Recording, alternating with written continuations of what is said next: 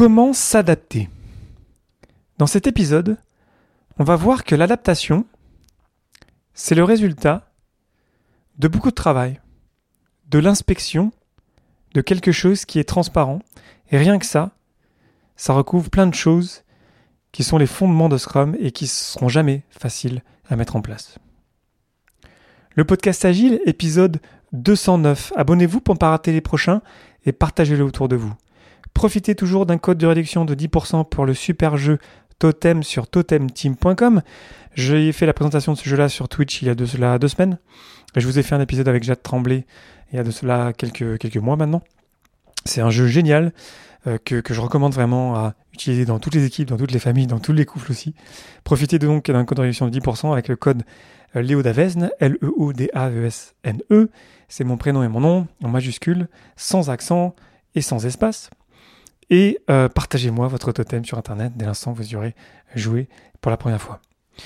Je serai coach à Startup Weekend Lausanne dans deux semaines, le dernier week-end de février. N'hésitez pas à faire un petit tour, à venir pitcher vos idées, à euh, itérer sur vos idées, à essayer de valider hein, une idée de business. Startup Weekend, c'est génial. Je vous ai fait plein d'épisodes là-dessus. N'hésitez pas à venir faire un petit tour. Je vous mets les liens dans la description de l'épisode. Enfin, merci infiniment à toutes celles et ceux qui m'ont rejoint sur Twitch vendredi dernier à midi 5, entre midi et 2. C'était vraiment génial. Moi, je me suis éclaté. Euh, je pense vraiment que je vais continuer à ce rythme-là entre midi et 2 le vendredi. Ça marche très très bien. C'était vachement mieux qu'à 10h le matin ou à 14h l'après-midi pour moi. Donc je, je, vais remettre ça cette semaine. Euh, donc euh, retrouvez-moi sur twitch.tv slash léodavesne. Venez avec vos questions, avec vos idées. Euh, à chaque fois, je présente un livre, un jeu sérieux, et ensuite on prend un sujet et on, on va l'étudier ensemble. Et moi, j'ai évidemment des idées à partager et puis de la connaissance à partager sur ce sujet-là. En l'occurrence, c'est le sujet de cet épisode, l'empirisme. Mais je suis certain que vous en avez. Et puis d'ailleurs, cet épisode que j'ai construit après euh, le live Twitch et en partie basé sur euh, ce que vous avez partagé avec moi vendredi. Donc merci infiniment pour ça. Et donc rendez-vous vendredi prochain pour remettre ça. Merci pour votre confiance et bonne écoute.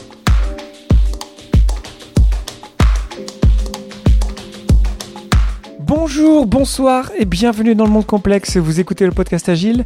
Je suis Léo Daven et je réponds chaque semaine à une question liée à l'état d'esprit, aux valeurs, principes et pratiques agiles qui font évoluer le monde du travail au-delà. Merci d'être à l'écoute aujourd'hui. Retrouvez tous les épisodes sur le site web du podcast, lepodcastagile.fr. Aujourd'hui, comment s'adapter ou l'empirisme. Alors qu'on célèbre les 20 ans du manifeste pour le développement agile de logiciels, qui a été écrit entre le 11 et le 13 février 2001, j'aime me souvenir que le mot agile, qui est devenu voilà un petit peu maintenant euh, quelque part une espèce de synonyme de manière de travailler, a été choisi alors que le mot adaptatif aurait pu être choisi à la place. Adaptatif, ça aurait été pas mal, mais j'ai l'impression que ça nous aurait parfois envoyé vers l'anti-pattern de s'adapter en faisant n'importe comment. Et le sujet de cet épisode aujourd'hui, c'est de comprendre que l'adaptation, les résultats de plein de travail, de plein d'efforts pour tenter d'atteindre un objectif, mais c'est pas facile. Et ça restera pas facile. Parce que pour pouvoir s'adapter, il faut qu'on prenne le temps d'inspecter ce qu'on est en train de faire. Il faut qu'on prenne le temps de se poser, d'arrêter le travail et d'inspecter ce qu'on a fait et comment on le fait. La revue en Scrum ou la rétrospective en Scrum aussi. Donc déjà, prendre le temps, déjà dans pas mal d'organisations, déjà de prendre ce temps-là, c'est pas facile de considérer que oh ben non, il faut qu'on avance, il faut qu'on soit productif, il faut qu'on soit occupé. Donc déjà, il faut prendre le temps. Ensuite, il faut qu'on puisse inspecter quelque chose qu'on puisse tous comprendre. La transparence. Il faut qu'on ait accès à toute l'information nécessaire pour pouvoir savoir vraiment où est-ce qu'on est là, aujourd'hui à l'instant T. Que ça soit pendant la mêlée quotidienne, en regardant le sprint backlog, le plan du sprint, les tâches en cours, etc. Ou que ça soit pendant la revue de sprint, lorsqu'on regarde l'état du marché, la compétition, le nombre d'utilisateurs, etc. Et pour arriver à faire ça, il faut qu'on ait la sûreté psychologique pour pouvoir le faire. Il faut qu'on puisse avoir le courage et l'ouverture de regarder la réalité dans les yeux. De se rendre compte qu'en fait, peut-être, l'objectif de sprint qu'on s'était donné, euh, on est mal barré. Ou pareil pour l'objectif de produit. Et dans pas mal d'organisations, quand on passe à l'agile, en fait, on change pas grand-chose et puis euh, on n'ose pas regarder la réalité dans les yeux. Donc vous voyez que tout le processus d'adaptation pour pouvoir s'adapter, pour continuer à viser l'objectif qu'on s'est fixé, ça résulte de plein de choses et je pourrais encore tirer le fil. Mais de base, voilà, la transparence, on sait que c'est difficile. Ensuite, prendre le temps d'inspecter. Et ensuite, là, là enfin, ça a du sens de s'adapter. Parce que si, avant ça, on n'a pas ce qu'il faut, on regarde quelque chose qui n'est pas clair, où il manque des choses, des choses sont cachées du travail qui a été fait, bah du coup l'inspection, elle, elle sert un peu à rien, et encore plus l'adaptation. Parce que du coup, on s'adapte par rapport à quoi? En se basant sur quoi?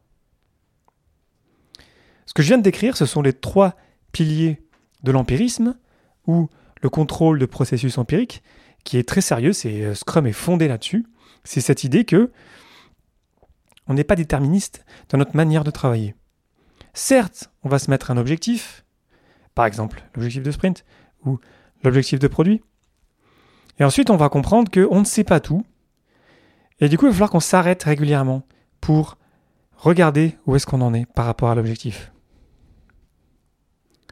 Il faut qu'on ferme la boucle de rétroaction. Le contrôle de processus empirique, c'est quasiment euh, même une pensée philosophique de se dire que on ne sait pas tout, on sait qu'on ne sait pas tout, et du coup, la meilleure manière de savoir si on est sur le bon chemin, si on est vraiment en train de faire le progrès qu'on souhaiterait faire, ben, il va falloir qu'on s'arrête et qu'on regarde la réalité dans les yeux. La beauté de l'empirisme de ces trois piliers, c'est qu'ils s'alimentent l'un l'autre. Et que dès l'instant où on casse un morceau, ben ça marche plus, la mécanique de l'empirisme. Donc à chaque fois qu'on va dire ok, ben on laisse tomber la mêlée, aujourd'hui c'est bon, on est, on va y arriver, euh, pas la peine de se parler. On manque une occasion de s'adapter, de peut-être faire les choses mieux. Pareil lorsqu'on veut annuler une rétro. Je suis sûr que ça vous est déjà arrivé. Quelqu'un vous dise, ok, c'est bon, ça va, on n'a pas besoin de faire une rétro. Ou la mêlée, c'est bon, ça va, on est. On sait ce qu'on doit faire. Et je vous assure, dans 100% des cas, où on l'a faite quand même, cette mêlée ou cette rétro, bah, des choses se sont révélées. On a découvert, euh, on a vu des choses qu'on pensait être vraiment alignées sur l'objectif, en fait non. Et on a pu apprendre de ça et s'adapter et euh, s'améliorer immédiatement, sans attendre. Donc ça demande du courage, ça demande aussi d'être conscient que c'est pas la faute des personnes, on peut avoir parfois dans certaines organisations le réflexe de blâmer les personnes. C'est pas la faute des personnes. Les personnes, elles font ce qu'elles peuvent, elles donnent leur meilleur chaque jour. Donc il faut de l'ouverture, du respect. Ça demande du courage aussi. Donc les valeurs en fait de Scrum alimentent l'empirisme. Sont très liées en fait finalement les trois piliers et puis les valeurs. C'est pour ça qu'il y a les valeurs dans Scrum.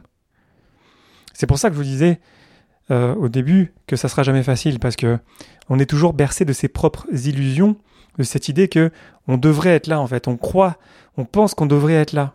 On a toujours ce réflexe déterminisme de penser qu'on devrait être meilleur, qu'on devrait déjà être l'objectif. Et ça fait toujours un petit peu mal de se rendre compte qu'en fait qu'on n'y est pas. Et toute l'idée en fait de Scrum, de l'agité en général, c'est d'avoir cette information-là le plus tôt possible, pas le plus tard possible. Ce qui est souvent le cas lorsqu'on travaille en cycle en V ou en, waterfall en, cascade.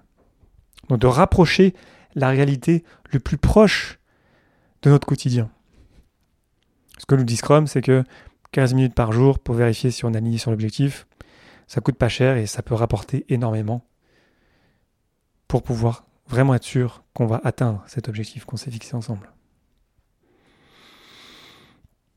C'est d'ailleurs le rôle du Scrum Master de, je cite le guide Scrum, faciliter la compréhension de l'approche empirique en environnement complexe, des employés et des parties prenantes. Donc déjà, cette, petite citation du guide Scrum, on comprend que le Scrum Master déjà a beaucoup de boulot pour arriver à faire comprendre qu'on essaie de travailler de manière empirique. Tous les artefacts, tous les événements de Scrum respirent l'empirisme.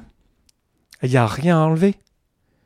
Aucun événement n'est à enlever, aucun artefact n'est à enlever. C'est vraiment le minimum vital pour arriver à sentir l'empirisme, à sentir qu'on n'est pas en train de se mentir là, on se dit la vérité. Vous savez, dans des projets, euh, je, suis certain que vous avez fait partie de projets où vous saviez et vos coéquipiers savaient que en fait on n'allait pas y arriver. Ça m'est évidemment arrivé à moi aussi. Et c'est fou quand on arrive à la fin du projet, on se rend compte en fait tout le monde savait qu'on n'y arriverait pas. Alors comment ça se fait qu'on ne s'est pas parlé? Comment ça se fait qu'on n'a pas réagi le plus vite possible? En fait, Scrum nous offre cette opportunité-là de nous adapter le plus tôt possible avec un coût dérisoire pour savoir si vraiment on est aligné sur l'objectif. Donc c'est souvent euh, ce qui est difficile en fait lorsqu'on installe Scrum euh, quelque part. Les, événements c'est facile, les, responsabilités c'est facile, les, artefacts c'est facile. Par contre comprendre que on va vraiment se dire la vérité à la revue, qu'on va vraiment se dire la vérité à la mêlée quotidienne, ça c'est pas facile. Donc passer un processus itératif et incrémental, ça suffit pas parce qu'il faut qu'on se rende compte que le changement de paradigme entre déterminisme et empirisme fait vraiment la différence. C'est ça vraiment où on change l'état d'esprit lorsqu'on travaille avec Scrum. C'est un changement de posture aussi parce que on est plus humble, on se rend compte qu'on ne sait pas tout, on sait qu'on ne sait pas. Et c'est ok parce que on a un système qui est en place et on sait qu'on va réviser régulièrement là où on va être dans le futur. Donc on n'a pas vraiment besoin de savoir où est-ce qu'on sera dans plusieurs semaines, dans plusieurs mois.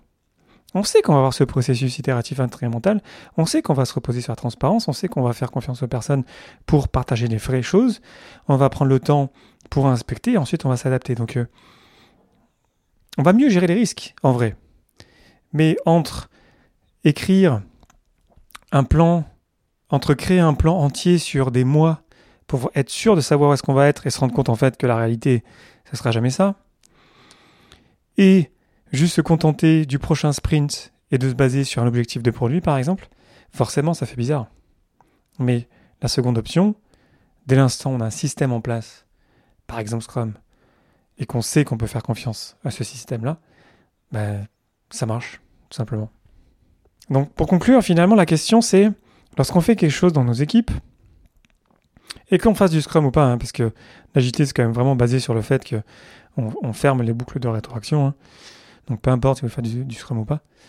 La question, si vous êtes en train de travailler euh, entre vous, que vous avez besoin de partager quelque chose avec quelqu'un dans votre équipe, c'est est-ce que vous êtes en train de renforcer l'empirisme? Est-ce que vous êtes en train de diminuer l'empirisme? Est-ce que vous êtes en train de contribuer à une boucle de rétroaction qui va être efficace, qui va être bonne. Donc, est-ce que ce que vous faites, c'est vraiment transparent? Est-ce qu'il n'y a pas quelque chose qui pourrait être encore plus transparent, encore plus clair pour tous? Et lorsque vous inspectez, est-ce que vous le faites bien? Est-ce que vraiment vous prenez le temps nécessaire pour vraiment bien inspecter votre travail? Et ensuite, comment vous travaillez? La revue, la rétro. Donc, bien prendre ce temps-là. C'est un temps qui paraît euh, long parfois, mais en vrai, c'est un coût dérisoire par rapport à ce que ça peut nous apporter. Et on peut aussi se poser la question, est-ce qu'on est en train d'être déterministe ou empiriste? Je ne sais pas si on peut dire empiriste. Parce qu'après tout, on peut quand même se lancer des objectifs, se dire oui, on veut atteindre cet objectif-là. On pourrait quasiment dire que c'est quasiment être déterministe, mais non, parce qu'en fait, c'est un objectif. C'est pas le plan précis. On n'a pas passé des mois à euh, analyser la situation pour planifier les prochains mois. Parce que même au, niveau de la journée, euh, on le sait dans nos équipes, en une journée, plein de choses peuvent se passer. Parce qu'on travaille sur quelque chose qui est complexe. Il peut se passer plein de choses dans une journée. On aura des surprises. Donc oui, on veut quand même, à l'échelle d'un sprint, lorsqu'on planifie un sprint, on veut quand même être précis dans euh, ce qu'on veut vraiment pouvoir réaliser. Donc là, on est quasiment un petit peu déterministe. Et aussi à la journée, on se met quand même un objectif à la journée. La journée, elle est planifiée, quoi tiens, moi je vais travailler là-dessus, toi tu vas travailler là-dessus, on va se voir à cette heure-là. Oui, on peut être déterministe. Moi, quand je fais du Getting Things Done, du GCD, je suis déterministe, mais c'est juste à la semaine prochaine, où je vais vraiment me baser sur mon agenda et ça va être précis. Mais je vais aussi me réserver des plages pour pouvoir m'adapter. Je vais pas bloquer mon agenda, 100% de mon agenda, parce que j'aurai pas d'espace pour réagir au changement, pour pouvoir parler à quelqu'un euh, dans la journée, parce qu'en fait, si j'avais planifié et rempli toute ma journée, je ne pourrais pas. Donc c'est là où il faut être prudent, et là je vais dériver un petit peu vers Kanban, et l'habitude de avoir toujours du slack time, de, l'espace pour pouvoir s'adapter. Donc, lorsqu'on fait une planification de sprint, ou lorsqu'on planifie une journée à la mini quotidienne, qui est aussi une réunion de planification, on est déterministe. Mais on fait attention de ne pas tout remplir non plus. Parce qu'on sait que l'incertain, l'inattendu va arriver. Et ensuite, on est conscient que le lendemain, si on n'y est pas arrivé, on va pas se tirer dessus les uns les autres. T'as pas fait ce que tu avais dit, on s'en fout. Voilà, c'est arrivé, on, apprend de ça, on essaie de faire mieux la prochaine fois, on inspecte, on adapte et on enchaîne. Pareil dans une rétrospective de sprint. Finalement, c'est un petit peu comme si on avait une valeur agile qui serait empirisme plus que déterminisme. Il n'y a pas tout à jeter avec le déterminisme, mais il faut qu'on soit conscient que euh, lorsqu'on travaille sur quelque chose qui est complexe, plus on s'éloigne du jour même, ben, plus c'est flou, plus c'est pas clair, plus il y aura d'inattendu. Donc il faut qu'on fasse attention et qu'on prenne des décisions conscientes pour vraiment pouvoir avoir la place de s'adapter régulièrement et d'adapter ce qu'on est en train de faire et comment on le fait régulièrement. Donc voilà, je voulais parler de ça. Ça fait longtemps que je voulais vous en parler. J'en parlais souvent de la réalité euh, qui vient taper à la porte. Il y a plein de littérature euh, sur l'empirisme. Euh, tous les bouquins sur Scrum en parlent. Je voulais tirer le fil pour arriver jusqu'à l'adaptation, se rendre compte que s'adapter et de pouvoir décider d'une action, par exemple en rétrospective, voilà, c'est le résultat de plein de choses. Et si on manque un morceau, si ce sur quoi on travaille n'est pas transparent, notre inspection n'a pas vouloir grand-chose, et puis l'adaptation encore moins. Donc c'est dur de s'adapter en fait. C'est mon message du jour. C'est dur. Ça sera toujours difficile parce qu'on aura toujours une tendance à essayer de cacher un petit peu les choses qui vont pas bien. Et c'est pour ça qu'on a la valeur du courage, qui est la valeur pour moi la plus importante dans Scrum, qui nous permet de dire les choses. Mais si on n'a pas la sûreté psychologique que je prends de Modern Agile, bah, euh, c'est normal que les gens euh, cachent la vérité s'ils n'ont pas la sécurité psychologique. Donc si vous avez dans votre équipe des gens qui n'osent pas parler, c'est peut-être que elles ne sentent pas qu'elles sont en sécurité et que si elles partagent quelque chose qui n'est pas une bonne nouvelle, bah, ça va se retourner contre elles. Du c'est normal qu'elles le fassent pas. Donc voilà, c'est une grande histoire. L'empirisme, c'est très sérieux, c'est très professionnel. C'est totalement pas à l'arrache. Je vous dis ça souvent, c'est que l'agile, c'est très très sérieux. Et en particulier ça. Fermer la boucle de rétroaction, c'est très sérieux, c'est très professionnel et, et souvent, euh, sûrement que ça a été votre cas aussi, euh, lorsque vous travaillez euh, dans des équipes, par exemple Scrum, et des gens débarquent et que c'est la première fois qu'ils voient ça, ils sont impressionnés par le fait que voilà, on voit ce qui se passe quoi, et on se dit les choses, et on prend le temps d'inspecter et d'adapter ce qu'on fait, et on le fait vraiment. C'est jamais facile, mais on continue à le faire régulièrement. Puis on a le rôle du Scrum Master, qui est là pour nous rappeler et qui est l'exemple en fait pour donner le courage de se dire les choses et de, de, de regarder la réalité en face. C'est pour ça que c'est tellement important d'avoir un Scrum Master dans nos équipes. Pour ça et pour plein d'autres raisons. Mais vraiment pour faire vivre l'empirisme, vous voyez que c'est tout un travail quoi. Pour vraiment arriver à bien faire ça, c'est difficile. Et c'est pour ça qu'on a quelqu'un et qu'il faut qu'il soit vraiment dédié pas que à ça, parce qu'évidemment que le Scrum Master fait d'autres choses, mais en particulier à faire vivre l'empirisme, et pas juste dans l'équipe Scrum, mais en général, dans toute l'organisation, pour qu'on comprenne que c'est une bonne nouvelle qu'une équipe Scrum nous donne des mauvaises nouvelles le plus tôt possible. Parce qu'on peut s'adapter. Parce qu'on va pouvoir s'adapter régulièrement. Donc voilà, j'espère que ça vous aura inspiré. J'ai pris beaucoup de plaisir à préparer cet épisode. J'aimerais remercier les personnes qui étaient avec moi sur Twitch vendredi dernier. On avait commencé un petit peu à creuser ça, et puis vous m'avez partagé des liens, et j'ai continué mes recherches après coup. C'était super cool d'échanger avec vous euh, sur Twitch, si vous reconnaissez. Euh, je remets ça la semaine prochaine, à midi. J'ai adoré le faire à midi, c'était une bonne heure pour moi. Euh, j'avais tenté à 10h du mat, c'était pas mal. J'avais tenté à 2h de l'après-midi, à chaque fois pendant 2 heures. c'était pas mal, mais à midi, c'était vraiment bien pour moi. Donc j'espère que ça, ça, vous a plu. Et je vous invite à venir faire un petit tour, à poser vos questions, à partager votre connaissance. Je ne sais pas ce que ça sera le thème euh, du, euh, du, prochain live euh, Twitch, mais ça sera toujours autour de Scrum, de l'agilité. je vais prendre un thème et puis je vais aller chercher un petit peu par rapport à ce que je connais, les livres que j'ai, ma connaissance, mon expérience, et aussi de taper dans votre intelligence en fait, notre intelligence collective pour réfléchir à quelque chose. Ça ne veut pas dire que chaque fois ça sera une préparation d'un épisode. Là, c'était parce que moi ça, ça me passionnait vraiment, je voulais vous en parler, et ça pourra faire des épisodes plus tard. Mais en tout cas, c'était vraiment cool. Donc, euh, merci infiniment d'être passé. Et puis, euh, je vous invite, je réitère mon invitation à, venir euh, me suivre sur Twitch, sur twitch.tv slash léodavesne. Comme ça, vous allez recevoir une notification quand je suis en live. Mais je peux déjà vous dire que je serai là régulièrement, notamment le vendredi, et notamment le vendredi à midi. C'est l'heure classique des Lunch and Learn.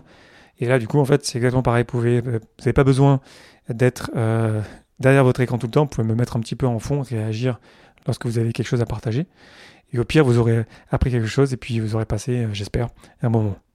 Donc voilà, rendez-vous sur Twitch. N'hésitez pas aussi à partager cet épisode autour de vous à quelqu'un que ça pourrait intéresser. L'empirisme, c'est très important. C'est vraiment très important qu'on comprenne le fait que Scrum est basé là-dessus. Et puis n'hésitez pas à me dire ce que vous avez pensé de cet épisode directement en m'écrivant ou en partageant cet épisode publiquement et en me taguant publiquement, euh, que ce soit sur Facebook, LinkedIn, euh, Twitter et compagnie, comme d'habitude, pour qu'on puisse continuer en fait de partager la connaissance et d'apprendre tous ensemble en agilité. Voilà, merci infiniment pour votre attention et vos réactions. C'était Léo Daven pour le podcast Agile et je vous souhaite une excellente journée et une excellente soirée.